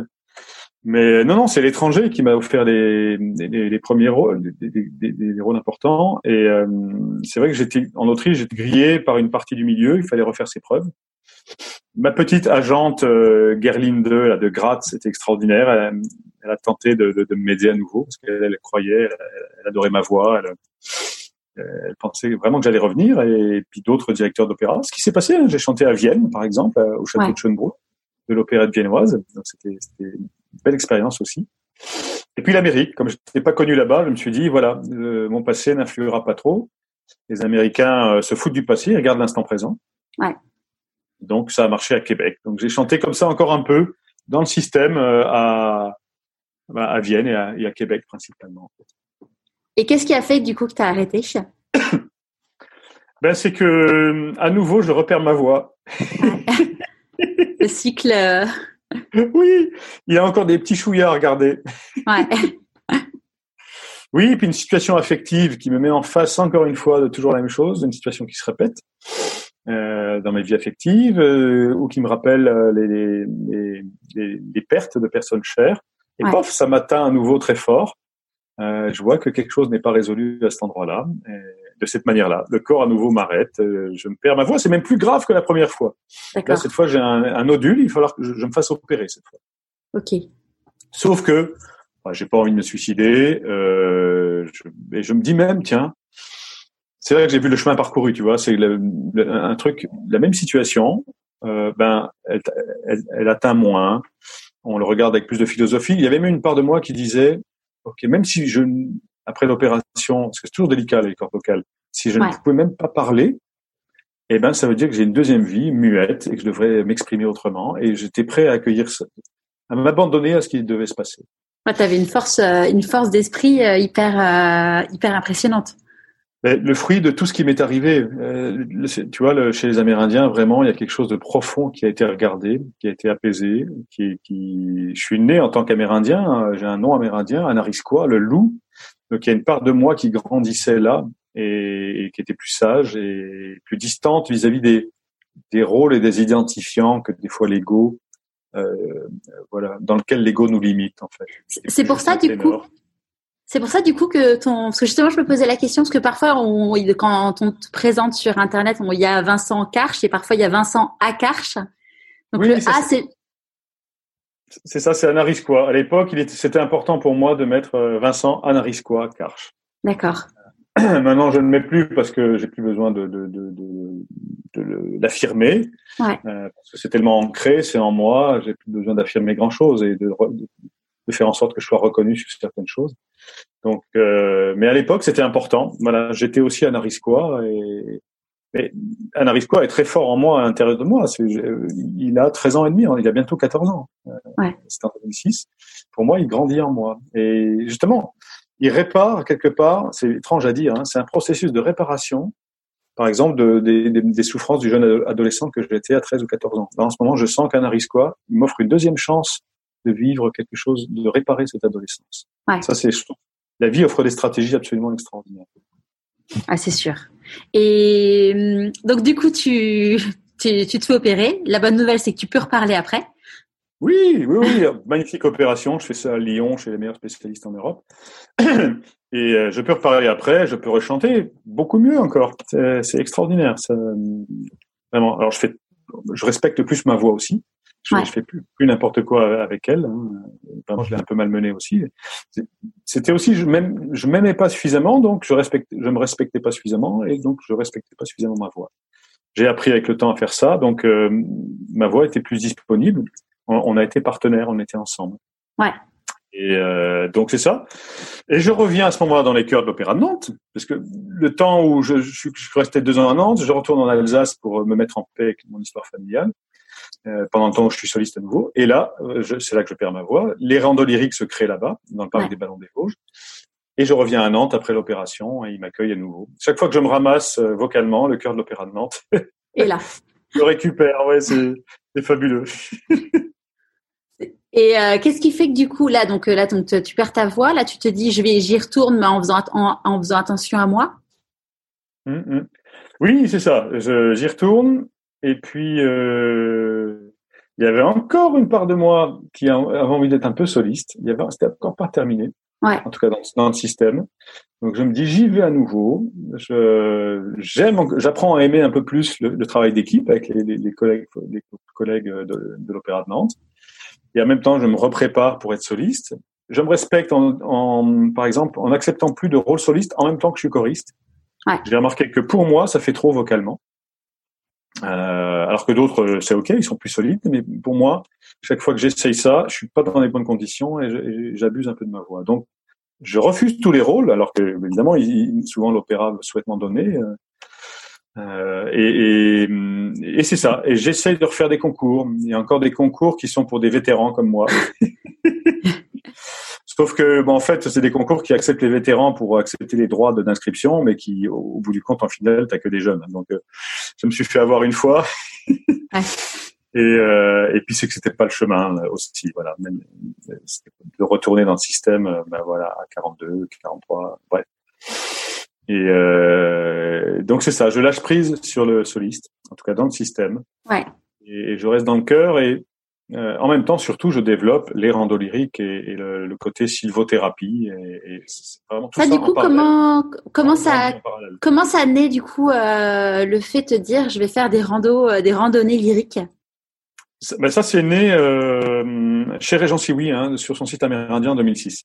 C'était waouh, je, je, chante dans la forêt, libre, pieds nus sur la terre, sur les mousses, avec les oiseaux. Il y avait un côté comme ça originel ouais. Chez lui que j'ai retrouvé. Euh, et, oui, et, et donc c'est né là. Je me suis dit ouais, j'ai de la force à chanter en forêt. C'est thérapeutique. Ouais. Donc le, le, cocktail voix arbre, voix forêt. Ben, j'ai envie de le partager quoi. J'ai envie ouais. de, de, de, de, de voir ce que, le bien que ça fait aux autres peut-être comme comme ça m'a fait ça m'en a fait en fait. Et c'est né en 2000. Euh, bah, quand j'ai quitté en 2009 le chœur d'opéra pour redevenir soliste, en même temps euh, dans le parc des Ballons des Vosges, puisque je me suis installé dans la vallée de Münster, j'ai créé euh, euh, voilà les premiers randos lyriques. Et, et ça, à, ça à, la base, c'était pas forcément euh, quelque chose de, parce que je crois qu'aujourd'hui c'est quand même quelque chose d'assez structuré, avec un espèce de programme dans la randonnée. Au début, c'était juste vous vous baladiez en forêt et, et vous chantiez? Non, c'était quand même assez structuré au départ. C'était euh, vraiment le l'objectif, c'était on se connecte d'abord à la nature, on ouais. ouvre nos cinq, cinq, sens en se reliant aux arbres. Voilà, c'est le postulat de départ. On vient s'ancrer, on vient ressentir, se sentir vivant pleinement. Et à partir de là, eh ben on fait on fait vibrer sa voix. C'est une autre voie de passage pour rencontrer le vivant en soi en fait. Pour moi, c'est ça, la nature et la voix, la vibration ouais. sonore. Donc c'est ça la proposition. Donc euh, voilà, ouverture des cinq sens, petit à petit ouverture de la voix, quelques vocalises, mouvements euh, euh, corporels. Je chante des grands airs de ténor euh, a cappella, donc sans, sans, sans instrument de musique, ouais. et je fais chanter un chœur d'opéra, un, un, fragment de chœur d'opéra au public qui m'accompagne, que j'accompagne plutôt. Ouais. Et, et c'est ça. Et les randonnées, c'est toujours ça maintenant. Ça a un peu évolué dans le sens qu'il y a des moments d'improvisation. Il y a plus de, il y a plus de place à l'instant présent tel qu'il est c'est moins des places que j'ai programmées à l'avance qui me rassuraient au départ. C'est plus, euh, tiens, là il se passe ça, là il se passe ça. Tiens, bah oui, bah, je peux. cette activité euh, fonctionnerait bien. Ça dure combien de temps une rando lyrique? Il y a plusieurs formules. La rando lyrique type, euh, telle qu'elle existe depuis le début, c'est trois, c'est une demi-journée, trois heures et demie, quatre heures et demie. Euh, voilà, c'est ça. Et mais j'ai des formules maintenant euh, de, de sortie euh, bain de forêt, euh, bain champ forêt d'une heure, par exemple le soir, même dans la nuit, à la bougie. Il y a des, des ça, ça, ça dépend de la demande. Des fois, je fais des journées. J'ai eu des randos lyriques d'une semaine. Par exemple, pour des séminaires d'entreprise, des copains, c'est quoi du coup ton public? Mais c'est ça. Ben, le public, c'est d'abord des particuliers. C'est des, j'ai eu des, effectivement, j'ai coaché des pendant des journées, euh, des, des, des comités d'entreprise, des grandes entreprises d'ailleurs, hein, euh, des, multinationales. Euh, c'était magnifique d'ailleurs de voir des, des, grands PDG comme ça, avoir l'œil d'enfant euh, autour d'un arbre et, et, et, en chantant, d'avoir tout d'un coup la pupille d'un enfant, de la joie de vie qui, surgit là. Ça se referme très vite parce que y a, chacun a ses rôles, etc. Mais tout d'un coup, voilà, on était tous des enfants autour des arbres hein, par moment. Et puis la cohésion se refaisait. Donc voilà, ce public-là, des classes d'enfants. Euh, j'ai emmené aussi des, des, enfants et des ados d'IME, d'instituts médico-éducatifs, hein, donc des enfants handicapés plus ou moins, de façon plus ou moins importante, euh, mentalement, physiquement. Euh, des moments absolument magiques là, parce que là, on, on est dans des perceptions directes. Euh, ouais. Il n'y a pas de filtre. Il n'y a pas de filtre, il n'y a pas de mensonge, il n'y a pas de calcul, il n'y a pas de manipulation. Là, on est tac. Et j'ai souvenir, ben, notamment l'IME des Herbiers, là, une rando lyrique il y a un an, en Vendée, euh, et d'un moment absolument magique où tous ces enfants et ados très agités, un peu tout le temps dans la balade, il y a, une forme d'agitation. De... Il y a eu le moment où ils étaient tous avec leur arbre, voilà, à enlacer leur arbre, et il y a eu 20 minutes de silence absolu. Les éducateurs n'en revenaient pas à ce moment-là. C'était ils ont ça aussi en eux. Il y a la possibilité de cette paix euh, pendant 20 minutes, ce qui était exceptionnel, euh, le silence à ce moment-là. Et, je leur ai dit à ces, à ces enfants, ces ados, souvenez-vous, là, vous, vous, vous, avez ressenti la paix, vous sentez dans le bel état dans lequel vous êtes, là, paisible. Souvenez-vous toute votre vie de ça, quand vous êtes stressé, quand, quand voilà, en colère, triste, machin. Souvenez-vous de votre arbre. Ouais. Ancrez ce moment dans votre tête et c'est mémorisé pour toute votre vie ce moment. Et vous savez que vous avez en même temps du calme que vous pouvez maintenant mettre en face de la colère, etc., qui peut accueillir votre émotion et faire qu'elle va s'en aller plus vite. Et ça, voilà. Pour moi, ça, c'est des moments magiques. D'ailleurs, pour des enfants d'IME, euh, quel que soit le public. C'est aussi une manière, la rencontre avec cette paix intérieure qu'offrent euh, les arbres, euh, peut-être la voix pour, pour ceux pour qui ça parle, euh, ben, permet la gestion des émotions et de plus se laisser embarquer, emporter par, par, par, les émotions et de les accueillir du coup. Ouais. Et de plus être obligé de les dénier. Parce qu'on a l'espace d'accueil et de paix pour les accueillir. Et ça, pour moi, c'est le c'est ce que j'ai envie de partager maintenant. En fait. Et aujourd'hui, du coup, tu, euh, tu n'as plus que cette activité ou tu continues à, à chanter euh, dans des chœurs? Dans les chœurs, ben, je viens de quitter les chœurs euh, à, euh, ben là en janvier. D'accord. Euh, euh, les chœurs de, voilà dans un opéra, voilà, je devais reprendre en janvier, j'avais arrêté en septembre et je devais revenir en janvier. Et en fait, je ne suis pas revenu parce que je me sens vraiment appelé par euh, ce partage-là, euh, d'emmener le plus possible de personnes se reconnecter au vivant en eux, grâce au vivant des arbres et au vivant de leurs vibrations, et, et, de, et donc de s'apaiser et de se sentir vivant, la joie, etc. Ouais. Et ça, du coup, tu le fais dans n'importe quelle forêt ou tu as une forêt euh, euh, de, de près, enfin, une particulière? Ben, écoute, je me suis installé maintenant dans, dans l'ouest de la France. J'ai la forêt du Gavre au nord de Nantes, euh, qui est le lieu où maintenant depuis trois ans je, je, je, je vis ces partages. Ouais. Et, et, donc voilà, c'est un des lieux euh, principaux euh, où je maintenant je vais accueillir les gens. Il y en a un deuxième qui est en Vendée justement, le parc des Folies de Finfarine, un parc des abeilles, et où la directrice me met à disposition, c'est un écrin de 11 hectares. La directrice est absolument emballée par le, projet maintenant de d'association Sylva Lyrique, hein, ce qui est en train, qui va se créer ce soir. Ah super Ah oui, c'est un jour extraordinaire pour moi. Nous sommes le 26 mai 2020. Mais aussi parce que ce soir, l'association Sylva Lyrique va naître. Génial. tout est prêt et on est trois fondateurs, euh, un ténor forestier, un, des anciens patrons de l'UNICEF, un des anciens directeurs de l'UNICEF, un humanitaire, et un médecin du CHU de Nantes, un dermatologue. Voilà, on va créer un, centre ou plusieurs centres euh, nature, voix, euh, culture et, euh, et, soins, santé. Génial. voilà, on met toutes nos forces par rapport à ça et point d'ancrage forêt du Gavre, siège à Nantes. Et deuxième point d'ancrage, euh, folie de Finfarine euh, pour des séminaires, pour des choses plus où on sera dans, dans, dans un écrin. Parce que du coup, là... Pardon Oui, non, vas-y, vas-y. Euh... Ça naît ce soir et c'est pour moi, c'est un, un immense moment, une, très très grande journée. Ah bah, c'est génial, ouais. Et, et du coup, là, euh, les gens qui viennent par exemple en séminaire, comment tu les accueilles? Tu as un lieu pour, euh, pour qu'ils dorment?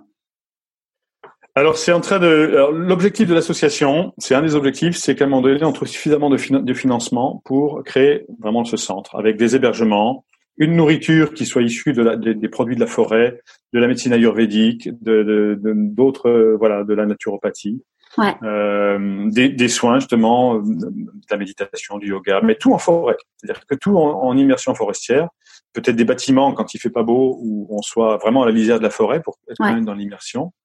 Donc voilà, créer un centre là, euh, peut-être le centre de Finfarine justement en Vendée qui existe déjà et qui est fermé pendant l'hiver, ce sera peut-être notre résidence d'hiver, et le, le consolider, créer des hébergements vraiment euh, sous les arbres pour, pour vraiment. Euh, en fait, créer des cures forestières comme des cures thermales ou des cures thalasso et que ce soit remboursé par la sécurité sociale comme euh, les cures forestières au Japon par exemple. D'accord. Oui, parce qu'en fait, la sylvothérapie, alors je sais plus quel est le nom en, en japonais, mais le nom plus, enfin, c'est un nom qui est assez connu en. C'est comment comment on appelle ça la sylvothérapie en, en japonais? Shinrin Yoku. Ouais. c'est euh, moi j'ai découvert la sylvothérapie il y a pas très longtemps, bah, dans la dans la dernière année, et enfin ça ça résonne beaucoup en moi parce que euh, bon j'ai grandi à Paris, mais mon papa est, euh, a une part de son activité qui est, il est sylviculteur. Et, et, du coup, donc il a une il a une exploitation forestière et, et donc il a hérité de bois euh, de, de son père, mais il a également planté beaucoup beaucoup beaucoup beaucoup d'arbres. Donc j'ai vu grandir des forêts depuis que je suis née et, on a pris soin des arbres depuis que je suis née. En fait, euh, quand tu as une invasion de chenilles, il faut aller les enlever parce que sinon euh, bah, tes petits arbres ils grandiront jamais parce qu'ils vont se faire manger. C'est un mmh. truc qui pour moi euh, bah, me parle beaucoup beaucoup. Et donc j'ai découvert la sylvothérapie euh, mais je, je justement je m'étais dit l'été dernier que c'est un truc que j'aimerais bien euh, creuser. Donc j'ai commencé à faire des câlins aux arbres. Donc mes enfants m'ont regardé de façon très bizarre. Mais euh, mais en fait maintenant je leur dis venez parce que ça fait un bien de dingue en fait. Mmh.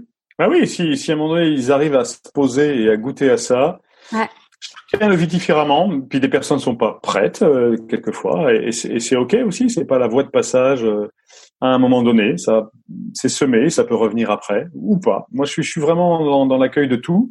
Il y a des gens qui ressentent, alors peut-être toi, hein, qui ressentent très fortement les vibrations des arbres. Moi, je commence à le ressentir. Hein, je, je, je suis pas, fais pas partie de ces gens qui sont complètement, euh, voilà, dans un ressenti profond. Ça commence à certains moments. Certains arbres me guérissent, par exemple, quand j'ai des maux de tête. Ah ouais. Et, et, euh, et ça commence à guérir pas mal de monde, euh, des maux de tête souvent. Les acouphènes peuvent être apaisés euh, auprès de certains arbres, certaines espèces. Et c'est concret, ça marche à tout, quasiment à tous les coups pour moi et pour d'autres personnes. Euh, je vais, je vais Donc toi, du coup, c'est certains, certaines espèces d'arbres qui te font du bien euh, en particulier. Ben pour moi, il n'y a pas assez d'études, tu vois, pour en faire des, des, des généralités. Ouais. Pour moi, c'est, j'invite à chacun à pratiquer déjà pardon, d'aller vers l'arbre vers lequel ils sont attirés. Et ce sera leur arbre. C'est peut-être celui-là ouais. qui sera leur arbre thérapeute dans l'instant. Et peut-être le lendemain, ce sera un autre arbre. Mm-hmm. Euh, J'invite à pas créer l'attachement non plus forcément, euh, même si je retourne toujours certains, voir certains arbres.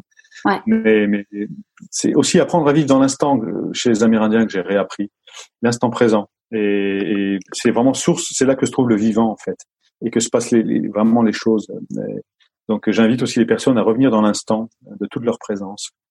Et les arbres le permettent parce qu'ils sont constitués de, de, de juste d'instant présent. En fait. Ouais. Et du coup, tout ça, tu as toute ta formation par rapport à la sylvothérapie, tout ça, tu as appris ça donc euh, bah, avec les Amérindiens. Et, ou est-ce que tu as complété ta formation avec d'autres choses? Non, bah je suis. C'est une formation autodidacte. Hein. C'est vraiment la rencontre avec la sagesse amérindienne, et puis ensuite, bah, c'est quand même mon passé de forestier. Hein. J'ai toute la connaissance botanique euh, euh, bah, de la forêt, de comment elle fonctionne, comment elle vit. Ce mélange-là, plus toute ma pratique en forêt, ensuite par la suite. Hein. J'étais tout le temps bah, dans les Vosges. C'était un beau terrain de d'apprentissage. Euh, j'ai vu ce qui se passait dans les randos lyriques aussi. J'ai vu comment comment j'ai peaufiné aussi l'accompagnement. Donc c'est maintenant ça fait dix ans, enfin tu vois, 14 ans depuis le, moment amérindien. Ouais. Euh, c'est comme 14 ans d'études en fait, mais en, en apprentissage autonome. Et donc je, je, me considère alors comme silvothérapeute et je suis reconnu par, par les autres silvothérapeutes aussi de, de voilà, j'observe ça. Il se trouve que j'ai écrit des livres sur sur les arbres et euh, et que c'est vrai que ça, ça, ça donne des, du coup des, une légitimité euh, voilà, c'est un ensemble de choses qui fait que maintenant je, je propose la sylvothérapie. D'ailleurs, justement, euh, c'est un grand moment aujourd'hui, j'en profite pour le dire, parce que non seulement l'association Sylva Lyrique est en train naît ce soir, et demain sort mon prochain livre, la sylvothérapie pour les familles et les enfants. Donc ça, c'est ah top. Il est là en avant-première. Hein, je sais pas si. Bah là, attends, je vais faire un. tu me renverras la photo parce que là, euh, l'image, elle est pas assez bonne. Euh, mais tu m'enverras la photo, il est trop beau. Oh, il est chouette en plus. Voilà, je t'enverrai la, la, photo. Effectivement, ouais, avec grand plaisir. Et c'est je crois que c'est un, voilà, c'est un livre justement pour les familles avec 20 histoires à raconter au, au, par les parents, les éducateurs, les enseignants, aux enfants, et puis les enfants aussi pour les lire quand ils le peuvent, hein, c'est de 3 à 12 ans, avec des exercices de, de, pratique de sylvothérapie. Et comment on va pouvoir le trouver ce livre? Ah ben partout, il est, à partir de demain, il sort dans toutes les librairies. Génial. Ça s'appelle À l'ombre du chêne aux éditions Le Duc. Super.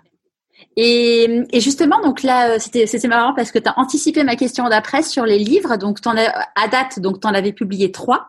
Euh, donc là, ça va faire le quatrième euh, livre. Comment ah, ça, comment ça t'est venu euh, le fait Bon, donc tu avais écrit Papillon Noir. Euh, hmm. Comment tu t'es dit tiens, je vais je vais réécrire un livre? Parce que c'est pas forcément un truc où on se dit qui est courant de, de se dire j'écris un livre. C'est le comment dire le deuxième livre, c'est le fruit de cette initiation amérindienne. C'était tellement fort ce qui, qui s'est vécu là. Euh, J'avais tellement de choses à raconter aussi sur euh, ce que j'ai je devais rencontrer, euh, sur ce que euh, la vie a, a, proposé comme solution pour sortir de gros des grosses souffrances, de certaines grosses souffrances d'humanité euh, dont j'étais un peu héritier. donc j'ai eu envie de partager ça. C'était le livre suivant, Un loup dans la gorge, qui a vraiment raconter. C'est un peu assez autobiographique, c'est un récit, hein, un peu romancé, mais qui est basé sur euh, sur tout ce que j'ai vécu et qui me racontait. Voilà, c'est raconter qu'est-ce qui se cache derrière un, quelquefois un burn-out, en tout cas pour moi. Ouais. Qu'est-ce que ça a exhumé et comment la vie m'a permis de de, de transmuter euh, une part de souffrance qui traînait dans, dans chez mes ancêtres et que et dont j'ai hérité en fait. Ouais à ma manière. Donc euh, voilà, ce livre-là était tellement puissant, j'ai mis. Ben, il est sorti en 2015 et l'expérience c'était 2006. Il a mis neuf, neuf ans avant d'être. C'était un accouchement euh, parce que j'y mets beaucoup d'intimité aussi.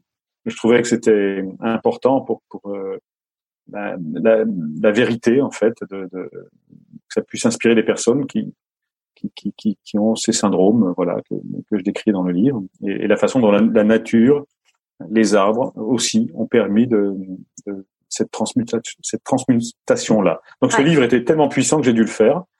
Euh, ça, ça a été laborieux. Hein. Je l'ai envoyé à une centaine d'éditeurs, euh, c'était pas accepté. Et puis au moment où j'ai décidé d'abandonner, ah bah, je laisse tomber. Voilà, c'est que ça doit rester. Pof, je me fais interviewer par une journaliste de la RTS, euh, la radio-télévision suisse, qui vient spécialement me voir à, Nantes. Euh, et puis je lui parle même pas du bouquin, je lui raconte mon histoire.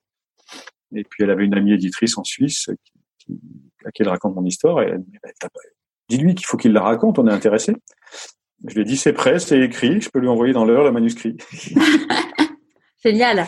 Ouais, il y a des rencontres comme ça. Euh, enfin, moi, j'appelle ça l'alignement des planètes. Euh, c'est ouais.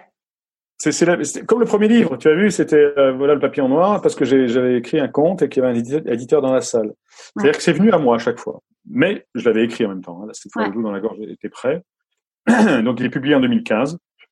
Et puis, euh, c'est ça, c'était un peu un livre thérapeutique aussi, c'est vrai, pour moi, pour, pour d'autres, ceux que ça peut inspirer. Les autres livres, c'est plutôt le, les livres de la maturité, euh, de la l'après-transformation et de bah, des randos lyriques et de ce que je partage. Voilà, le suivant c'était les douze sagesses des arbres.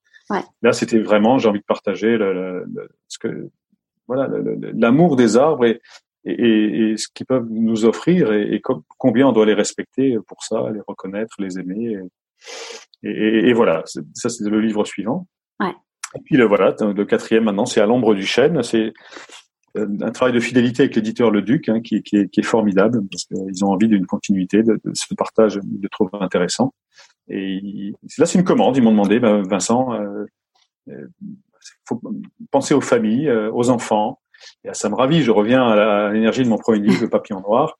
Ouais. Là, je me sens à l'aise. J'ai écrit 20, 20 petites histoires euh, pour tous les âges, et c'était pour moi que du bonheur.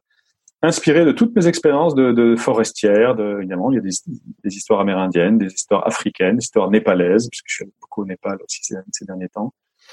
Françaises, il y a de la forêt du Gavre, il y a, il y a des forêts lorraines. Ah, voilà, c'est Ouais, toute la richesse de ta vie qui est dedans, quoi. Voilà, tout- tout- tous ces apprentissages. Et, et, ben voilà, pour, pour montrer à quel point les arbres ont- sont, sont, sont des êtres merveilleux.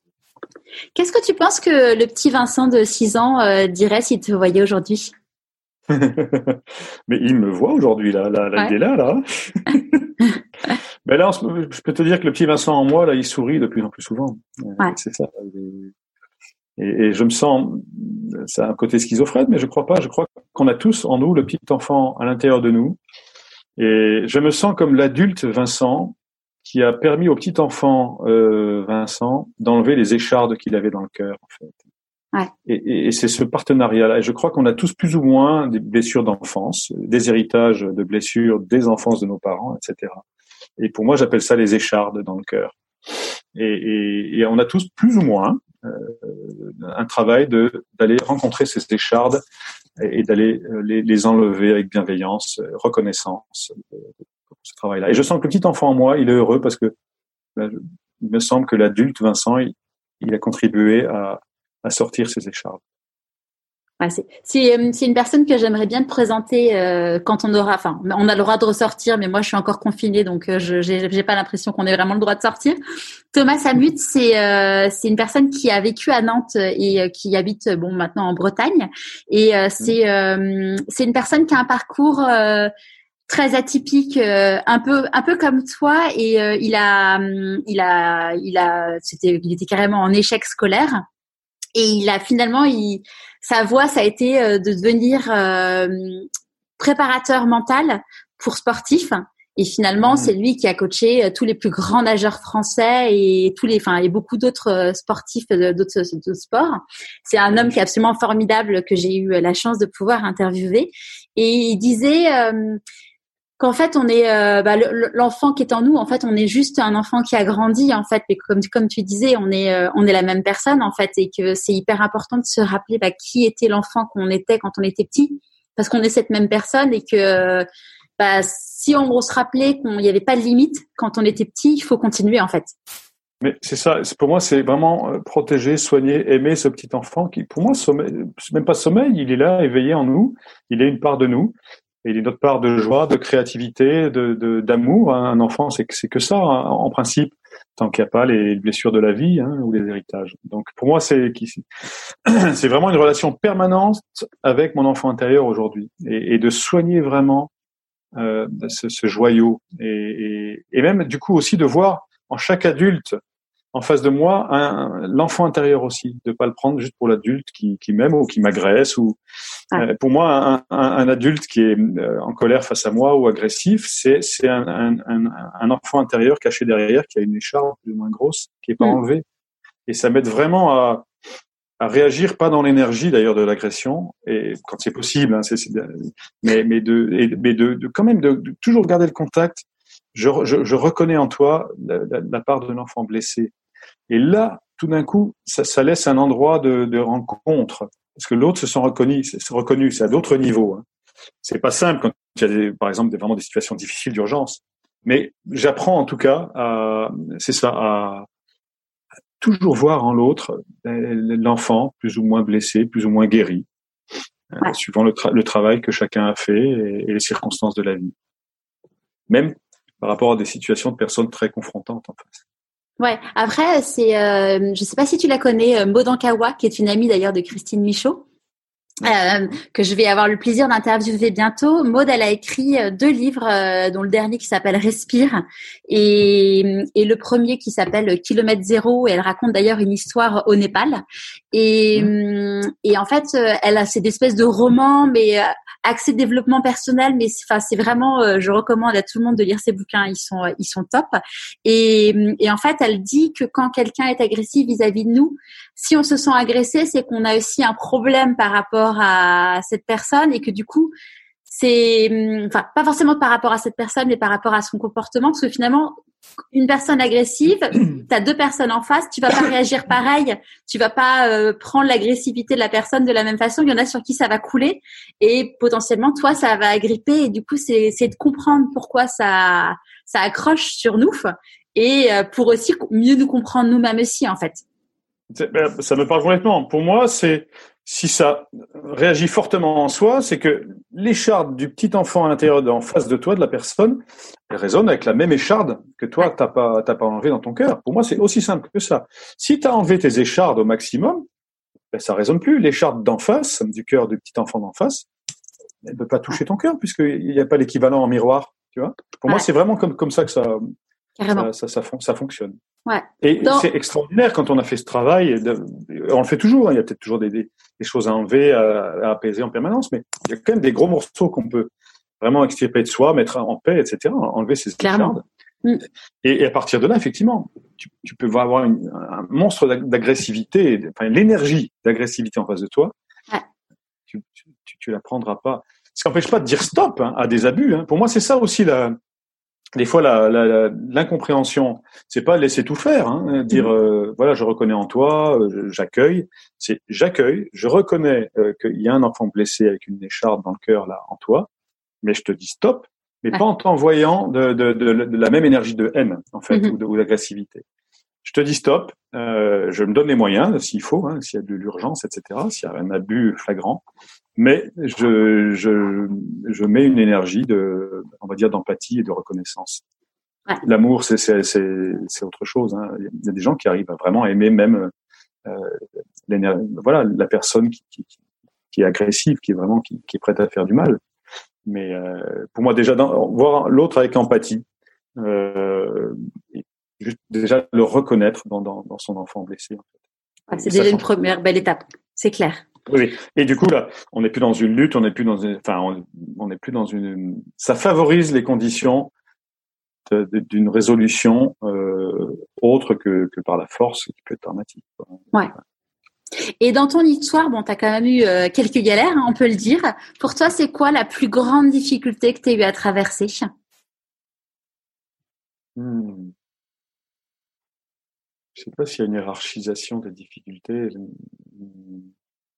Je crois que la, toutes les grandes séparations, c'est propre aux humains ça, hein, toutes les grandes séparations par la mort, euh, les, les, parents, mon petit chien qui s'est fait écraser, ma petite chienne qui s'est fait écraser à un moment donné par une voiture.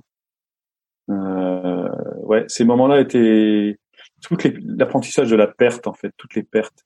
C'est un petit garçon qui supportait pas la perte qui devait regarder à l'intérieur une sorte de sentiment de, choses d'abandon, de syndrome d'abandon.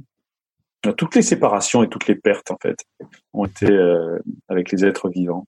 Ouais. Ont été, euh, et même la perte de ma voix, euh, bah, quelque part, la, perte de ce qui est cher, en fait, des êtres ou de des identifiants. Ouais. Mais je ne sais pas si j'ai envie de, de, hiérarchiser, tu vois. C'est vraiment un, un chemin mm. avec euh, avec les épreuves magnifiques, difficiles, est nécessaire pour le, le, pour grandir et voilà pour enlever les écharpes. Ouais. En fait, pour, pour mettre en, en, lumière les écharpes. En fait, c'est ça. Mettre de la lumière sur l'ombre. J'adore, j'adore la métaphore euh, des échardes, surtout quand, quand on connaît ton histoire et euh, et, et, que tu vis dans le, tu vis dans le entouré d'arbres. Mmh, mmh, bah oui, c'est un peu, c'est pas, le hasard totalement. Ouais. Ils en pas nulle part. De quoi tu es le plus fier aujourd'hui hmm. c'est plus en termes de fierté. C'est, je suis heureux. C'est vraiment juste une joie énorme et en même temps calme, une joie paisible, profonde. De, de ben, pour moi, c'est l'instant. Donc c'est ce qui ce qui s'accomplit maintenant. Euh, j'ai été heureux de chaque sortie de livre, c'est un bébé. C'est, j'ai été heureux d'être ténor. C'était une expérience magnifique, euh, extraordinaire. Et là, maintenant, je suis profondément heureux de me mettre au service du, du vivant, grâce aux arbres et à la, à la voix, par mes livres, par euh, l'association qui est en train de naître, plus tout seul, en équipe. Ça, pour moi, c'est la nouveauté, tu vois. C'est plus ouais. soliste d'opéra, c'est plus seul dans les randos lyriques c'est là on crée une asso avec euh, des gens euh, formidables qui, qui, ont envie de se mettre au service du vivant dans le monde médical, dans le monde de la nature, dans le monde de l'humanitaire, puisqu'il y aura un volet humanitaire dans l'association aussi, euh, et puis dans, dans, le monde de la culture, du chant, de la voix. En Gênant Opéra, le directeur, il va donner de la visibilité à l'association. Il va être un, un membre d'honneur. On va, pardon, il y a des projets communs euh, qui sont en route euh, avec les enfants des forêts de France, du Gavre, de Vendée et de et, du monde entier, d'Afrique, d'Asie et les Amérindiens. Moi, ça, ça me, je vais, je vais voilà, les, prochaines années de ma vie, ma vie professionnelle, c'est ça, c'est me mettre au service de, en fait, du, de la joie de vivre de l'enfance, de, de, des enfants d'aujourd'hui et, des enfants euh, d'hier, en fait, grâce aux arbres et, aux champs et à la. Est-ce qu'il y a un conseil? Ouais, c'est chouette. Est-ce qu'il y a un conseil que tu aurais aimé qu'on te donne et que du coup tu voudrais donner aujourd'hui? Ah, Un conseil. Ah. Ouais, sois présent à la vie, et, c'est ça qui t'aidera à l'aimer. Vis l'instant présent de toutes tes forces. Et, dans, la forêt. Si c'est pas facile euh, à faire tout seul, c'est vis l'instant présent euh, avec les arbres. Voilà, pour moi, c'est ça. Et hum, est-ce que si tu, enfin, qu'est-ce que tu lui dirais euh, si quelqu'un te rencontre et te dit, ah oh, bah finalement, euh, t'as, t'as, t'as, t'as, eu, t'as eu uniquement de la chance dans ta vie pour pouvoir euh, être arrivé là avec tes arbres et avec les arbres et, à savoir chanter. Qu'est-ce que tu lui répondrais? Ben, je, je, crois que je lui réponds même rien. Je, je dirais oui, et je, parce que chacun son chemin, chacun a sa vision. Euh, si s'il voit ça comme ça, euh, j'aurais même pas à, justifier et à lui dire oh non j'ai beaucoup souffert, etc. Ce serait encore euh, avoir une petite partie de victime euh, qui a besoin de reconnaissance. Je dirais c'est vrai, j'ai eu beaucoup de chance et, et je te la souhaite. Ouais. Avant qu'on se quitte, à qui as-tu envie de dire merci et pourquoi? Ah, j'ai envie de, de, dire merci à. Hum, hmm, merci à l'existence dans, tout ce qu'elle m'a donné de vivre. Euh, mais tout, c'est ça. Je, je, merci à l'existence pour tout. Et évidemment, toutes les personnes, euh, celles qui ont aimé, celles qui, celles qui ont aimé beaucoup, quelquefois trop, quelquefois pas assez, celles qui ont détesté, celles, tout, tout a son sens, tout est apprentissage. Donc merci à l'existence, merci au, au, à ce qui se manifeste, dans, ouais, ce qui est vivant, Merci aux arbres, évidemment, parce m'ont, la nature, ma, les arbres m'ont, m'ont rassuré, m'ont protégé, m'ont, m'ont aidé, m'ont aimé tout le temps. Merci à, oui, oui, merci aux vivants et, et, et à toutes les composantes du vivant, et même aux imperfections. Super. merci beaucoup. Merci Charlotte, merci à toi. Très agréable. Très, très, c'est super. Tu as, as une belle connaissance de, et une belle, une belle énergie aussi dans, dans, dans l'échange. Merci beaucoup. Merci beaucoup.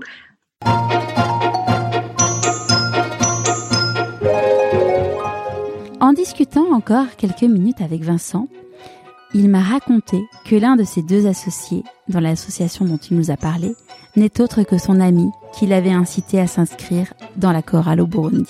J'espère que ce nouvel épisode vous aura plu comme d'habitude, je vous mets tous les liens pour en savoir plus sur le blog pourquoi pas moi.co. Je vous dis à jeudi prochain pour un nouvel épisode de Pourquoi pas moi.